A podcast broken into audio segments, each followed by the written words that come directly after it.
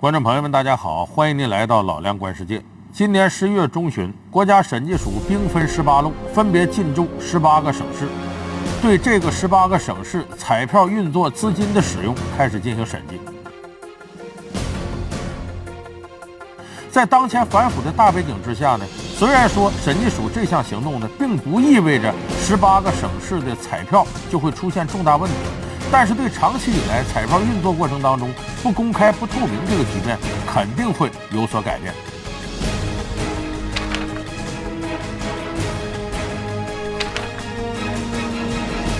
也就是说，要还彩民一个明白。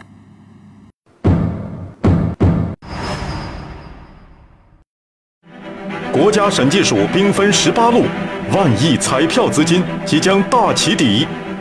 或梦想一夜暴富，或期盼喜从天降，小小彩票令多少彩民为之痴狂？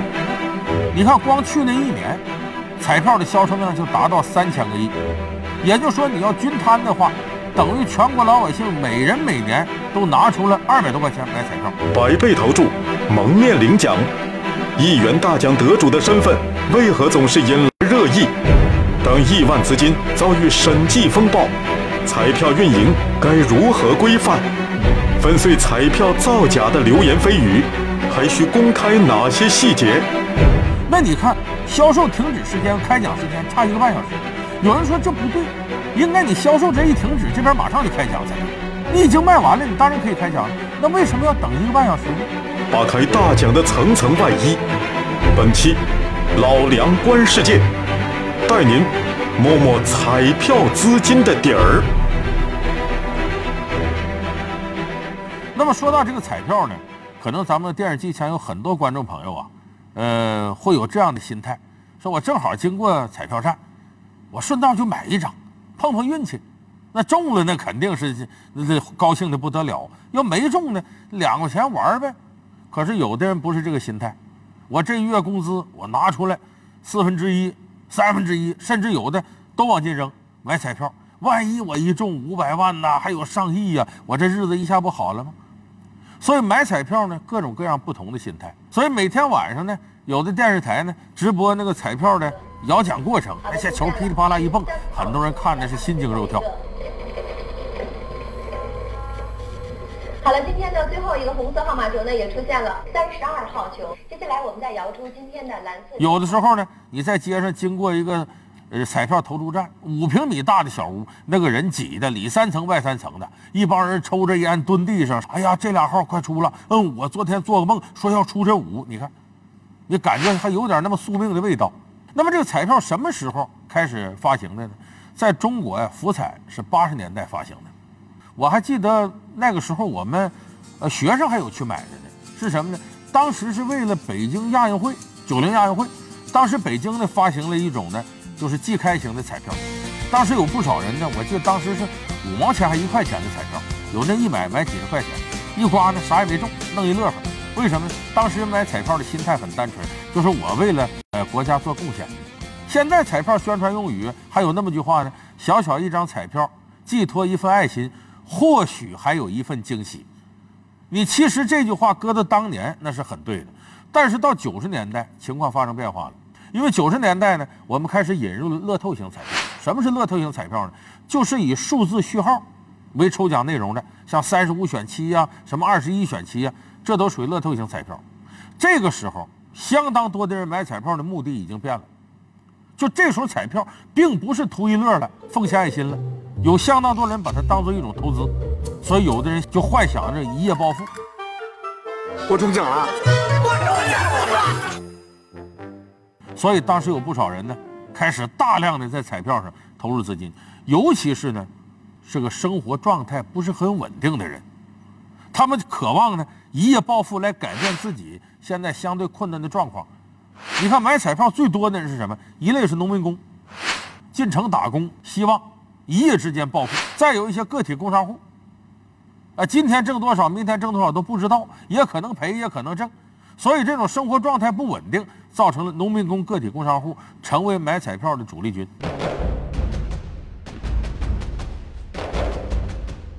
当然，有很多人买的过程当中不理智，有的倾家荡产，那么前两年曾经出过一个事儿嘛，河北发生的，有银行职工这俩人呢，把金库里头五千多万钱偷出来了，干嘛用啊？其中四千五百万买彩票的，你说这得磨到什么程度？这人已经走火入魔了。所以我说这个彩票的问题啊，世界范围都存在这个现状，就是首先一个呢，买的人得理智，你不能太冲动，不能指着这个过日子。你像咱现在有的媒体报道的，我就不赞成。经常是啊，有人偶然经过彩票站，随便玩玩，两块钱中了五百万，什么有人最后大奖我都包下来，中了几个亿，一下就过分的夸大这样的新闻事实。其实这种事儿是个绝对小概率事件。你像咱说那双色球中奖，真正中大奖几个亿那个概率是多少？是一千七百七十万分之一，多小的概率！但是媒体一扩大，给人感觉好像，哎呦，这这这发财有路啊，就这么干的。这我万一掏正的了，我就如何如何。我中奖了！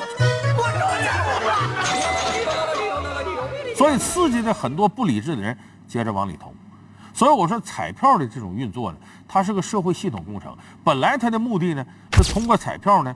筹集一些资金对公益事业有帮助，可是如果你让很多人呢盲目的扎到其中，反而利益受损了，这个就违背了彩票初衷。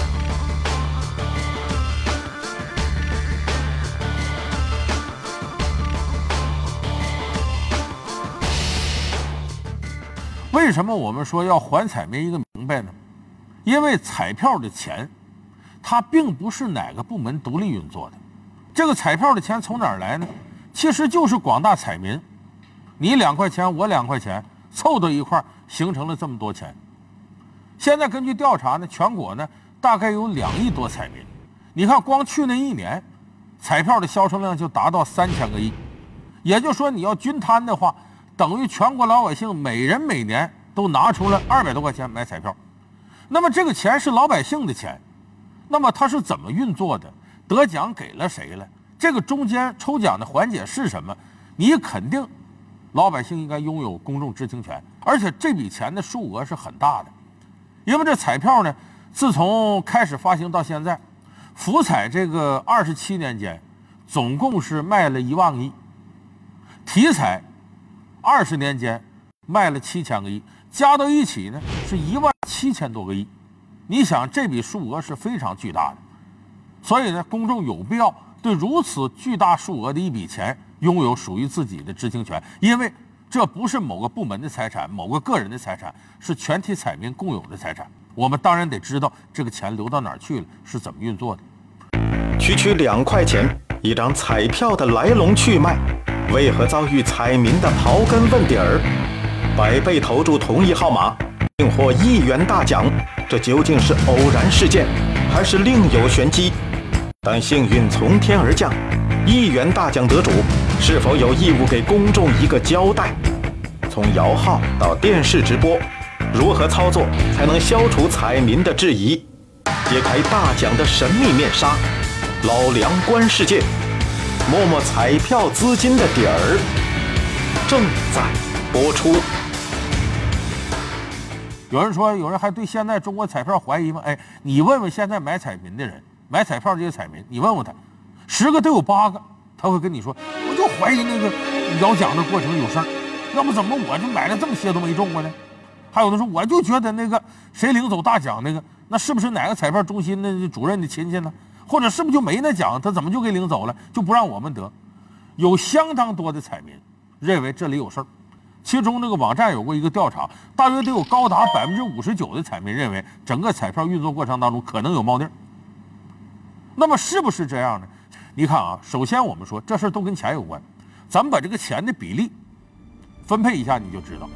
比方说这个彩买彩票钱，它百分之五十是奖池，就说白了，大家凑了一百块钱买彩票，有五十块钱呢是返给得奖的人，剩下的百分之三十五呢是作为公益金，再剩下百分之十五是发行费。咱们一个个来说，你看这里头，首先说奖池这儿。说，比方说这些彩票，假如说卖了这个一百个亿，那有五十个亿呢是要返给彩民的。那么这个奖池，很多人怀疑什么呢？首先一个大家怀疑啊，说都奇了怪了，怎么经常一等奖没有，特等奖没有？突然间这奖池垒垒垒垒到好几个亿了，突然有一个人，等于在一注彩票上呢重复投，就比方说两块钱一张彩票，我就买这一个号，我买二百块钱的，就等于一百倍，买了一百张彩票，一下子就把这奖池钱几个亿都掏走了。你看今天十月五号，山西一个彩民中了呃一百倍的一个奖。最后呢，头等奖是五百多万，那一百倍多少？最后中了五亿两千多万。这是这些年来中国彩票排第三的大奖。后来这人打扮成动画人物熊二那样，呃，不敢让别人看见，到那个彩票中心去兑奖去了。二零一四年十月五日晚，中国福利彩票双色球进行第幺四幺幺五期开奖。当期双色球头奖爆出一百零七注，单注奖金为五百二十多万元。其中，山西太原市的一家站点独揽一百零一注，且全部落在一张投注一百倍的彩票上，累计奖金高达五点二亿元。这是中国彩票史上的第三大奖，也是今年的第一大奖。十月十三日上午，在山西省福利彩票发行中心，山西五点二亿元巨奖得主现身领奖。领奖时，他身着卡通人物熊二装扮的服装。由于包裹严密，全程由工作人员搀扶。此外，为保护获奖者的个人隐私，山西省福利彩票发行中心工作人员还要求兑奖现场所有的媒体人员签写了保密协议。近年来，蒙面领奖似乎成了彩票兑奖过程中一个惯例。由于不公开个人信息，大奖得主们的真实身份也一直扑朔迷离。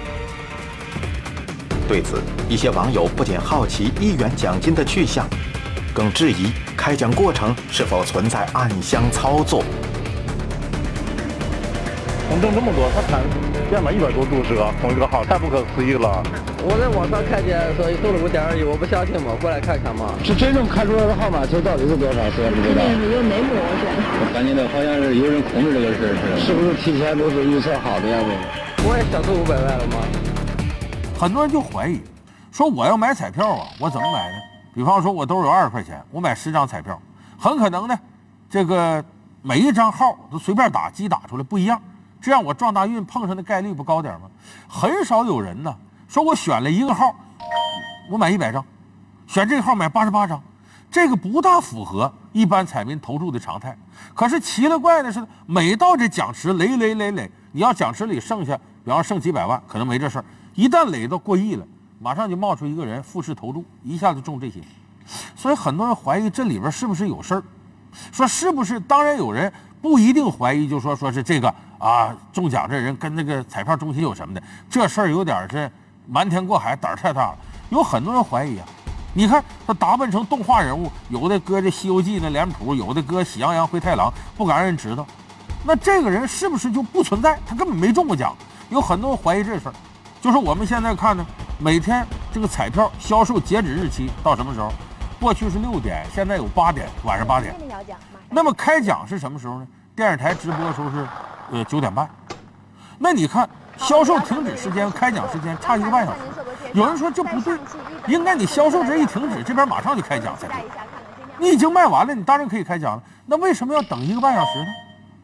相关福彩的工作人员解释说：“我们得等着全国各地呀卖了多少彩票，这数据啊传输给中心，中心才能开奖。你要这个卖出的数据干嘛呀？你不管卖出多少份，你该开奖不也得开奖吗？这个是没关系的。他为什么要把数据统计起来再开奖呢？所以我说这个事儿必须要向公众交代清楚。你这一个半小时干啥了？”虽然咱们说这种猜测十之八九不存在，可是是不是需要你彩票管理机构站出来给大伙说明白呀？你这一个半小时有没有必要啊？还有的人说那球能作假，你安个磁铁呀，打上重油啊，一轱辘啊，什么时间开开多少号都能控制。大伙看世界杯抽签没有？比如说那怎么作假？那贝克汉姆把手伸进去转半天挑出个球，那球本身就能作假。这个已经在很多的这个媒体上都曝光过，说原来是什么呢？把这球搁冰箱里头。再往里一放的时候，比方说我想把英格兰抽到这个意大利这组，啊，这贝利在这晃晃晃晃晃，而一摸有一个球冰凉，从冰柜里出来的，哎，把它拿出来了，这一打开一看，英格兰给意大利一多。说后来呢，这冰凉的球在里边容易结水珠，让人看出来，改成加热，这都有。我说这个呢，倒不是说现在国际足联就真这么干，就说至少这样的方法是存在的。那么由计算机来控制摇奖这过程，计算机输入什么程序，这些都是不透明的。就说这个有必要向公众解释清楚，我们用什么样的程序，怎么样在这开放的环境下，怎么样有公证人员？公证人员不能光看这个，那背后的技术支持呢？财不外露，蒙面领走。亿元大奖得主为何不愿露脸儿？当兑奖过程遭遇信任危机，公众的知情权和获奖者的隐私权该如何平衡？从公益金到发行费。彩票监管还存在哪些漏洞？专项资金怎样才能做到取之于民、用之于民？晒晒彩票的账单，老梁观世界，摸摸彩票资金的底儿。稍后播出。国家审计署兵分十八路，万亿彩票资金即将大起底，或梦想一夜暴富，或期盼喜从天降。小小彩票令多少彩民？为之痴狂。你看，光去年一年，彩票的销售量就达到三千个亿。也就是说，你要均摊的话，等于全国老百姓每人每年都拿出了二百多块钱买彩票。百倍投注，蒙面领奖，亿元大奖得主的身份为何总是引来热议？当亿万资金遭遇审计风暴，彩票运营该如何规范？粉碎彩票造假的流言蜚语。还需公开哪些细节？那你看，销售停止时间开奖时间差一个半小时。有人说这不对，应该你销售这一停止，这边马上就开奖才对。你已经卖完了，你当然可以开奖。那为什么要等一个半小时呢？扒开大奖的层层外衣。本期老梁观世界，带您摸摸彩票资金的底儿。每到出现大奖的时候。为了保护个人隐私，压根谁中奖，大伙不知道，他具体情况都不知道。有人说这也对呀，那你要知道说他中几个亿，那了得吗？中国人讲究财不外露，你要知道以后有些人找他麻烦，没准弄得他这妻离子散、家破人亡，那个人隐私不行。可是你奇怪的是，这中国、国外、英国、美国。那个大奖开了，那比咱这奖还高呢。你会发现得奖的人乐乐呵呵面对媒体采访，人家怎么说个人隐私就不那么当回事呢？其实是强制性的，为啥呢？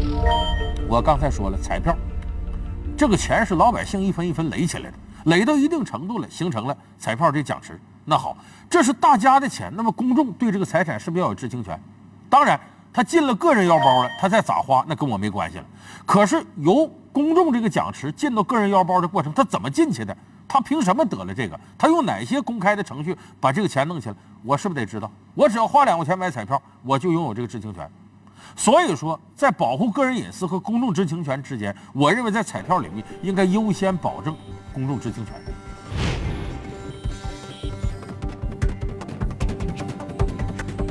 彩票的中奖的结果是肯定不能预测的。呃，那么今年以来呢，整个的双色球的这个销量很大，每期大概在三亿以上。那么在这种情况下呢，呃，如果有人出来预测说我这个，呃，下呃过一段时间可能能中五亿多少或者四亿的这个奖金是完全可能的，而且也非常正常，因为我的奖池里面有这么多钱，这是一个最大的前提。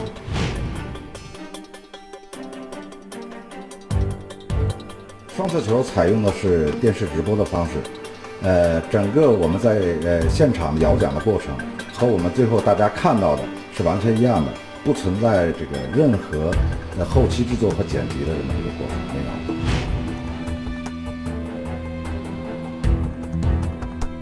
比如说，从开始的呃摇奖器具的检测，到摇奖球的选择，到电视直播的开奖。到整个这个呃摇奖器具的这个封存，都是由这个公证公证处的工作人员全程监督。摇完奖以后，摇奖球和摇奖器具的封存是由公证处的工作人员亲自来操作的。